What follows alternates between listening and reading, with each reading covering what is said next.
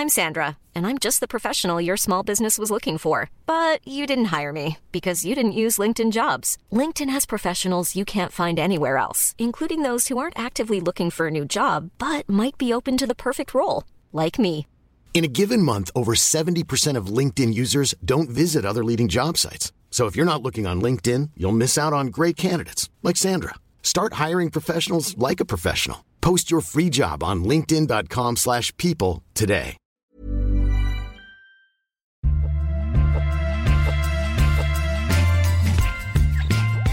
Salut, c'est Thomas Rozek. L'été d'ordinaire si calme en actualité a cette année été plus mouvementé que par le passé. La faute en grande partie à une histoire totalement folle qui a secoué d'abord les États-Unis, puis le monde occidental tout entier. On y trouve, il faut dire, tous les éléments d'un thriller à la John Grisham ou à la John Le Carré, avec tout ce qu'il faut de soupçons, d'argent, de politique, de perversité, de sexe, de mort, de corruption et de petits arrangements entre puissants pour décrocher haut la main la palme d'affaires de la décennie. Cette histoire à peine croyable, et dont l'issue d'ailleurs ne cesse d'être mise en doute par une partie du public, c'est l'affaire Epstein, du nom de son principal protagoniste, le milliardaire Jeffrey Epstein, homme d'affaires richissime, proche du monde politique, jet-setter invétéré et pédophile criminel qui pendant des décennies et jusqu'au bout aura échappé à la justice. Pour une fois, plutôt que d'aller chercher des confrères, des consoeurs, des experts et des expertes pour nous raconter par le menu ce dossier, on a décidé de faire les choses nous-mêmes, de compiler tout ce que nous avons lu, entendu, vu au sujet de cette histoire, décortiquée par une bonne partie des médias de la planète, et de vous raconter à notre façon l'affaire Epstein. Bienvenue dans Programme 2. This is an ABC News special report. Thanks for joining us. We are coming on the air with breaking news. Sources telling ABC News that Jeffrey Epstein has died. An apparent suicide overnight at the Metropolitan Correctional Center in Manhattan. That is according to three law enforcement sources who gave that information to ABC News. New York, samedi 10 août 2019, 6h30 du matin. Dans les couloirs du Metropolitan Correctional Center, la prison fédérale de Manhattan, c'est l'agitation. Le détenu numéro 76 318 054 vient d'être trouvé inconscient, un drap enroulé autour du cou. Malgré les tentatives de réanimation, rien à faire, il est mort.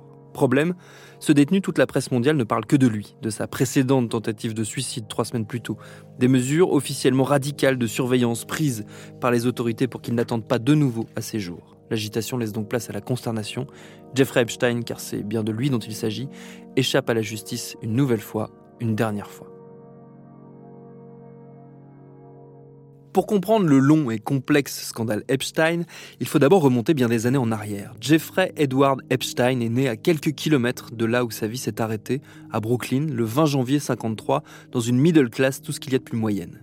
Élève doué, il se fait remarquer notamment pour ses facilités en mathématiques, et ce sera d'ailleurs sa première voie professionnelle, puisqu'il débute sa vie d'adulte comme prof de maths et de physique dans la très huppée Dalton School de Manhattan, où se presse l'élite new-yorkaise soucieuse de pouvoir, dès la maternelle, préparer sa progéniture aux universités les plus prestigieuses. Epstein n'y reste que deux ans, de 74 à 76, le temps d'épater quelques parents d'élèves fortunés par son esprit brillant, notamment Alan Greenberg, patron de la banque d'investissement Bear qui décide de l'embaucher. Le voilà bombardé dans la haute finance de Wall Street. Il va y prospérer tranquillement, d'abord chez Bear Stearns, puis en solo. Il se mue en collecteur de dettes de luxe, récupérant les mises perdues par de riches investisseurs chez des financiers crapuleux. Dès les années 80, on le trouve frayant dans des dossiers pas toujours très reluisants. Son nom apparaît au détour, par exemple, du scandale du trafic d'armes entre les États-Unis et l'Iran. Epstein jouant très volontiers de ses accointances avec le milieu du renseignement, allant jusqu'à affirmer qu'il était lui-même un agent secret. Il n'empêche, son capital et sa réputation grossissent à vue d'œil, ses activités de super consultant le poussent à fonder en 88 sa société de gestion de patrimoine, la G. Epstein Company, une boîte taillée pour les grandes fortunes. Du moins, sur le papier, le seul milliardaire avéré des clients d'Epstein, c'est le mania de la mode Leslie Wexner, patron entre autres de Victoria's Secret.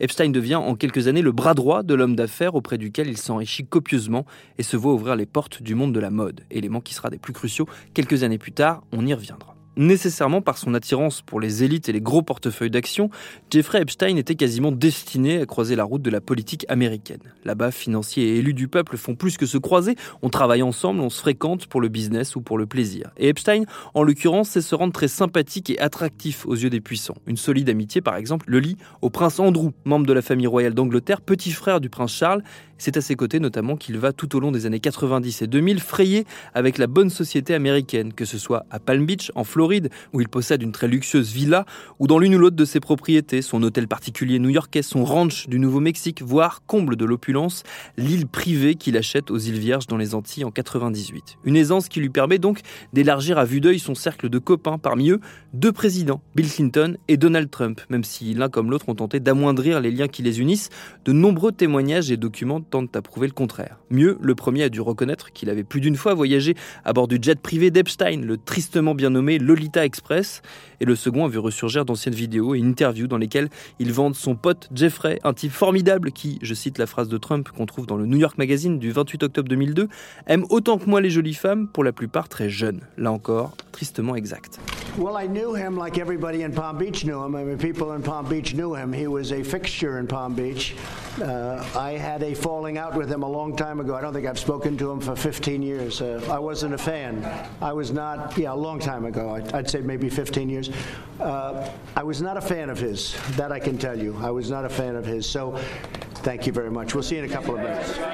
Dans ce cercle d'amis dévoués, la plus proche et la plus scrutée par les enquêteurs et journalistes qui désormais épluchent le parcours d'Epstein, c'est Ghislaine Maxwell. Elle mériterait, à elle toute seule, un épisode entier, tant sa vie est à peu près aussi délirante que celle de son partenaire, un mot que j'utilise à dessein car c'est sans doute le plus adapté pour décrire la relation qui les unit. Maxwell est tout à la fois sa petite amie, son associée et sa rabatteuse, à tel point que la presse US l'affuble régulièrement du qualificatif de madame, qui s'il est tout à fait de notre côté de l'Atlantique, a plutôt tendance à désigner les patronnes de maisons closes aux États-Unis. Maxwell donc est britannique, c'est la fille d'un autre personnage tout à fait sulfureux, Robert Maxwell, puissant éditeur de presse, actionnaire entre autres de TF1 en France, propriétaire de nombreux journaux, mort dans des circonstances troubles sur son yacht en 91 après avoir détourné des millions du fonds de retraite de sa propre entreprise. 91, c'est également l'année où Ghislaine Maxwell rencontre Jeffrey Epstein et commence à s'afficher à ses côtés dans les soirées et les fêtes. Les fêtes, c'est la spécialité d'Epstein. C'est l'une des clés de son succès. Quoi de plus flatteur en effet pour des hommes riches et puissants que de profiter des largesses de l'un d'entre eux qui n'hésite pas à les trimballer dans son fameux jet jusqu'à sa non moins fameuse île privée. C'est d'ailleurs l'un des nœuds de l'affaire Epstein. L'un ou l'autre de ces célèbres invités n'aurait-il pas profité de la présence de nombreuses très jeunes femmes qui ne semblent jamais quitter leur hôte? C'est en tout cas ce qu'affirment ou ont affirmé plusieurs de ses L'une d'elles a visé dans une plainte pour viol Trump et Epstein avant de se rétracter. Une autre a, dès 2015, témoigné contre le prince Andrew qu'on évoquait tout à l'heure. Selon elle, Epstein l'aurait forcé à avoir des relations sexuelles avec le prince à trois reprises alors qu'elle était encore adolescente, notamment lors d'une orgie organisée dans les îles Vierges avec d'autres jeunes filles mineures. La découverte de ces loisirs de plus en plus sordides explique sans doute en partie le léger vent de panique qui a soufflé dans la bonne société américaine lorsqu'a circulé sur le web, authentifié par ses proches, le petit carnet d'Epstein, son Little Black Book, listant les contacts de ses connaissances plus ou moins proches. Bien des noms qui s'y trouvent se sont empressés d'affirmer qu'ils ne le connaissaient pas, ou si peu, et que surtout jamais, au grand jamais, il n'avait mis les pieds chez lui et participé à ces fameuses fêtes, car entre-temps, au milieu des années 2000, Jeffrey Epstein a commencé à sentir un peu trop le souffre.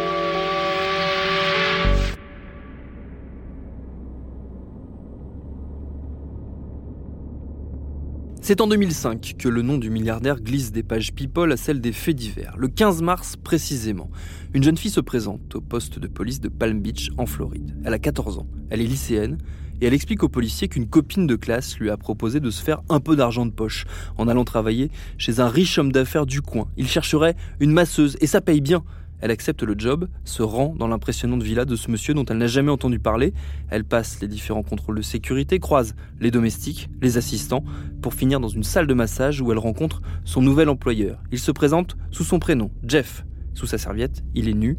Et en fait de massage, c'est une agression sexuelle qui attend la jeune fille, contrainte de se déshabiller et de subir les attouchements du quadragénaire. Bilan de l'opération, 200 dollars et la promesse de plus large rétribution si elle accepte évidemment d'aller plus loin. Conscient d'être confronté à du sérieux, les policiers de Palm Beach commencent à surveiller de près le milliardaire. Ils fouillent ses poubelles, surveillent les allées et venues, repèrent d'autres victimes potentielles et mettent au jour un véritable mode opératoire au scénario bien rodé. À chaque fois, une jeune femme joue le rôle de la rabatteuse pour attirer des adolescentes âgées entre 13 et 18 ans. Toutes viennent officiellement pour des massages et se trouvent prises dans le même engrenage où les séances sont rétribuées au prorata de ce qu'elles acceptent de faire ou de laisser faire. Les enquêteurs découvrent aussi un premier viol, une jeune femme qui a reçu en échange de son silence 1000 dollars et les excuses d'Epstein au passage. Après quelques massages, la plupart se voient proposer un nouveau deal. Elles peuvent continuer à gagner de l'argent sans avoir à subir les séances de massage, mais en échange, il faut qu'elles fournissent à leurs commanditaires de la chair fraîche, de nouvelles recrues, des jeunes, très jeunes évidemment. Voilà comment Epstein, prédateur jusqu'au bout, embarque avec lui ses victimes transformées en complices. It was something in high school. Everybody was like trying to make money. Do you recall anything weird uh, when you were going up the stairs? The pictures, Pictures of what? naked people. At any point, did he ask you to remove your clothes? Yeah. He offered me more money just to take my shirt off. Every girl that meets Jeffrey starts off with giving him a massage. Basically, if you take off your clothes, you're gonna make more. If you let him do things to you, you're gonna make more. Le dossier des enquêteurs de Palm Beach s'épaissit semaine après semaine. Les interrogatoires des employés d'Epstein confirment l'incessant va-et-vient de jeunes filles dans la villa. Persuadé que le milliardaire ne se contente pas d'assouvir ses pulsions en Floride, il presse les autorités fédérales et donc le FBI d'ouvrir une enquête et de chercher des preuves de faits similaires dans ses autres résidences. Et fin 2006, des cas d'agression identiques sont identifiés à New York et au Nouveau-Mexique. Ce que les inspecteurs ne savent pas, c'est que la justice ne sera pas rendue, et pour cause. Alors qu'en 2007, un dossier de 53 pages liste des dizaines de victimes potentielles et met en lumière un véritable réseau de pédocriminalité, en coulisses, les équipes d'avocats d'Epstein se sont mises au travail et vont décrocher la timbale, un accord ahurissant passé avec le bureau du procureur du district sud de Floride, celui de Palm Beach, un bureau dirigé par un certain Alexander Acosta, un inconnu à l'époque, déjà bien introduit dans les cercles de pouvoir républicains et qui depuis s'est hissé jusqu'à de très hautes fonctions puisqu'on le retrouve en 2017 dans l'administration Trump où il est secrétaire d'État au travail. Son nom a même été évoqué à un temps comme possible remplaçant du procureur général des États-Unis, Jeff Sessions, après sa démission. Le scandale Epstein aura raison de ses ambitions et le contraindra finalement au début de l'été dernier à quitter à son tour le gouvernement. Pour l'heure, en 2006, alors que le scandale Epstein est sur le point d'éclater, Acosta est encore un très zélé serviteur de l'État promis à un brillant avenir. Est-ce pour ne pas compromettre justement cette trajectoire ascendante qu'il décide de ne pas plonger dans l'embarras les puissants amis d'Epstein? Peut-être. En tout cas, c'est peu dire que de constater qu'il fait tout pour contenir le dossier. Dans la discrétion la plus totale, il négocie avec l'équipe de défense du milliardaire. Une équipe au sein de laquelle on trouve, ironie de la vie politico-judiciaire américaine, un certain Ken Starr, l'homme qui, dix ans plus tôt, chargé d'enquêter sur de possibles malversations de l'administration Clinton, mettra sur la place publique l'affaire Monica Lewinsky, du nom de l'ex-stagiaire de la Maison-Blanche avec laquelle Bill Clinton a eu une liaison extra-conjugale. Starr, qui a tout fait pour pousser à la destitution de Clinton, œuvre désormais à limiter les dégâts pour Epstein. Bref, Acosta va faire aux avocats d'Epstein une offre qu'ils ne pourront pas refuser. En lieu et place du procès retentissant pouvant presque à coup sûr l'expédier derrière les barreaux pour le reste de sa vie, il doit accepter de plaider coupable pour sollicitation d'actes de prostitution sur mineurs. Il n'écopera alors que de 18 mois derrière les barreaux, et encore avec de très larges aménagements de peine qui lui permettent 6 jours par semaine de sortir de la maison d'arrêt toute la journée pour travailler officiellement depuis sa villa avant de retourner dormir en cellule. À sa peine très légère s'ajoute l'obligation de s'inscrire sur le registre des délinquants sexuels, mais le comble, la cerise sur le gâteau du deal, c'est la chape de plomb que le procureur accepte de couler sur l'affaire, notamment pour tout ce qui concerne les victimes. Les avocats d'Epstein obtiennent qu'elles ne soient pas mises au courant de l'accord ni de la mise en accusation de leurs clients. Mieux, l'accord, révélé par une enquête approfondie du Miami Herald, empêche de potentielles poursuites engagées par de nouvelles plaignantes. De quoi plonger les jeunes filles agressées par Epstein dans une fureur noire lorsqu'elles découvrent un mois après le début de sa peine de prison, en juillet 2008, que tout est fini, y compris l'enquête fédérale portant sur le point d'aboutir et toutes les autres investigations. Tous les dossiers sont clos, terminés, archivés. Epstein semble avoir gagné sur toute la ligne. To all the victims of Jeffrey Epstein, my name is Courtney Wild, and I was sexually abused by Jeffrey Epstein as a child. In 2008, the U.S. Attorney in Florida gave him a free pass on abusing me and many other victims. We weren't even told this was happening, and our rights were violated. My voice was muted by the same government that was supposed to protect me. 11 years later, the judge has now ruled that my rights, rights were violated. As long as the victims speak up, he isn't going to get away this time.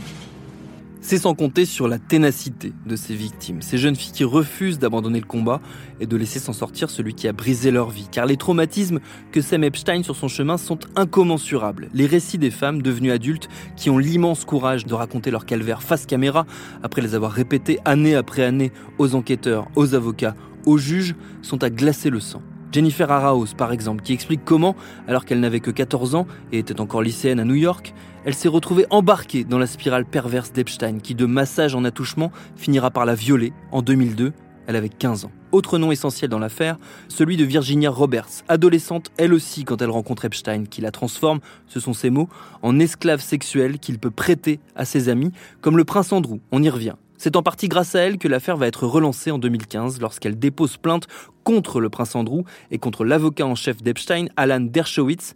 Tous deux sont accusés de l'avoir violée alors qu'elle était mineure. Elle accuse également Ghislaine Maxwell d'avoir agi comme entremetteuse pour ses relations forcées. Elle l'aurait recrutée, affirme-t-elle, alors qu'elle travaillait au golf de Mar-a-Lago chez un certain Donald Trump. Durant deux ans, elle va être le jouet du duo Maxwell-Epstein. Elle doit parfois coucher jusqu'à trois fois par jour avec le milliardaire. Toute leur vie tournait autour du sexe, explique-t-elle.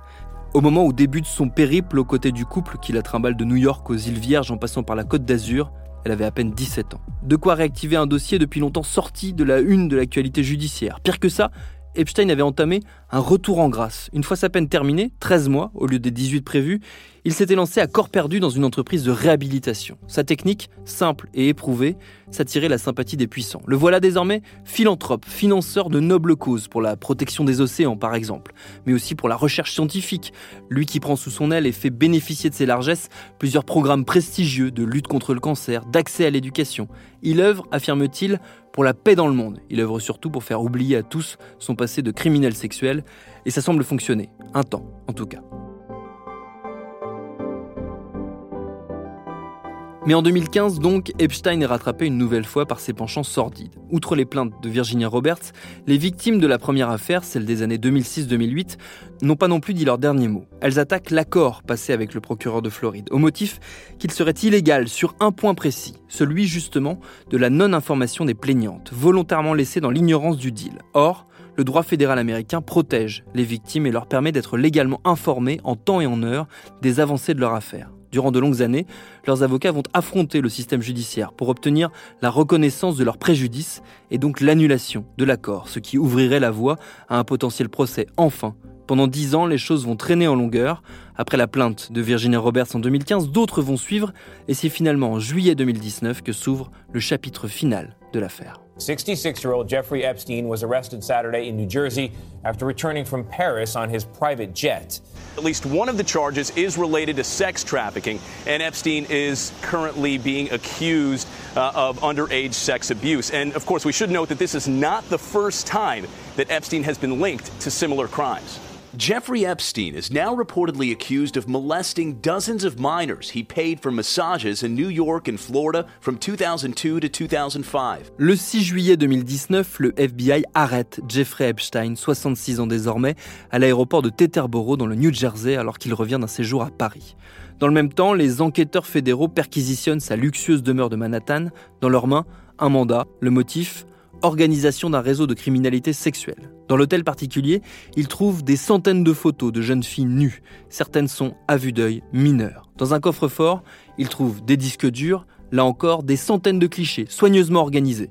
À côté, du liquide, des diamants et un étrange faux passeport autrichien expiré depuis plus de 30 ans, indiquant comme résidence principale d'Epstein l'Arabie saoudite. Selon ses avocats, il aurait servi aux milliardaires, membres de la communauté juive, à éviter de se faire kidnapper lors de ses nombreux voyages à l'étranger. Une bizarrerie de plus dans ce dossier tentaculaire. Deux jours après son arrestation, alors que la presse s'emballe et que ressurgissent ses affaires passées, ses accointances avec le gratin de la politique et du business, Epstein est présenté une première fois à la justice. Il est mis en accusation pour trafic sexuel de mineurs et incarcéré immédiatement. Ses avocats s'organisent et campent devant le bureau du juge new-yorkais en charge du dossier. Objectif? Le contraindre à décider si oui ou non Epstein peut ressortir libre contre une large caution. Ses avocats proposent de s'engager jusqu'à 600 millions de dollars en échange d'un placement de leur client sous résidence surveillée et qu'il échappe à la prison. Le 18 juillet, le juge refuse, estimant le risque de fuite trop grand. Cinq jours plus tard, le 23 juillet, au petit matin, Epstein est retrouvé inconscient dans sa cellule, avec des marques sur le cou pouvant indiquer soit une agression, soit une tentative de suicide. On interroge son co-détenu, un ancien flic, un ripou, accusé de quatre meurtres crapuleux. Il n'a rien vu, rien entendu. Epstein dit ne se souvenir de rien. Il est immédiatement placé dans une cellule spéciale pour détenus suicidaires, un cube de verre éclairé en permanence où le moindre objet dangereux est interdit. Au bout de six jours, et après une rencontre avec un psy, Epstein est placé dans une nouvelle cellule plus classique, mais il bénéficie toujours officiellement de la Suicide Watch, la surveillance suicide. Il est supposé avoir un co-détenu pour ne pas rester seul, et les gardiens doivent passer toutes les 30 minutes vérifier s'il va bien. Mais il n'aura jamais de co-détenu, et dans la nuit du 9 au 10 août, cette surveillance ne sera pas assurée, laissant le temps à Epstein d'enrouler un drap autour de son cou pour fuir une nouvelle fois la justice, une dernière fois.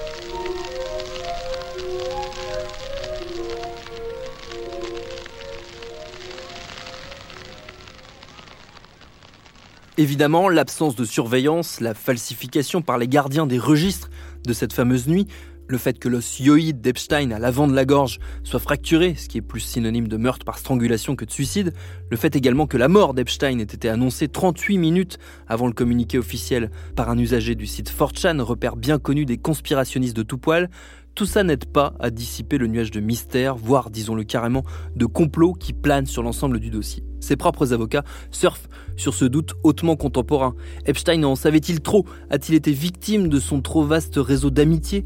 Ou a-t-il tout simplement décidé que jamais il n'aurait à faire face à ses victimes, qu'il n'y avait pas d'autre issue que la mort décidée par lui? On ne saura sans doute jamais vraiment ce qu'il s'est joué réellement dans cette cellule le 10 août 2019. Pour ces victimes, c'est évidemment un revers supplémentaire. Le procès, prévu en 2020, n'aura pas lieu. Maigre consolation, elles ont pu le 28 août dernier exprimer au moins face à un tribunal l'étendue de leur souffrance. À l'invitation du juge Richard Berman qui s'apprêtait à clore le dossier, une quinzaine d'entre elles ont pu symboliquement au moins témoigner, dire tout le mal que jusque dans sa mort, qui les prive de justice, Epstein leur a fait subir. Elles espèrent désormais que le dossier pourra revenir même sans lui. L'une des procureurs en charge de l'enquête à New York leur a promis de poursuivre les investigations sur les amis et associés d'Epstein. Ghislaine Maxwell notamment est activement recherchée, tout comme un ancien ami d'Epstein, un Français, Jean-Luc Brunel, une ancienne figure de la haute couture qui aurait, selon certains témoignages, également servi de rabatteur aux milliardaires dont il partageait les penchants pédophiles. Lui aussi est introuvable. La France, par ailleurs, a ouvert à la demande notamment de plusieurs membres du gouvernement une enquête pour des faits d'agression et de viol sur mineurs sur son territoire, puisqu'Epstein possédait un pied-à-terre à Paris et que des Françaises apparaissent parmi les victimes présumées du milliardaire. Le cas du prince Andrew, enfin, autour duquel la famille royale sert pour l'instant les rangs, pourrait lui aussi rouvrir ce dossier, cette affaire Epstein, qui est encore loin d'avoir livré tous ses secrets.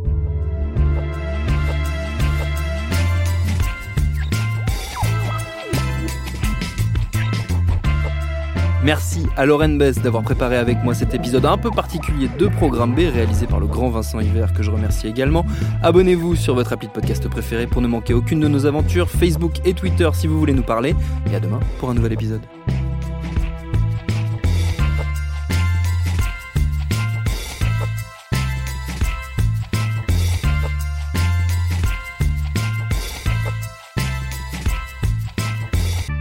Binge. Even when we're on a budget, we still deserve nice things. Quince is a place to scoop up stunning high-end goods for 50 to 80% less than similar brands. They have buttery soft cashmere sweaters starting at $50, luxurious Italian leather bags, and so much more.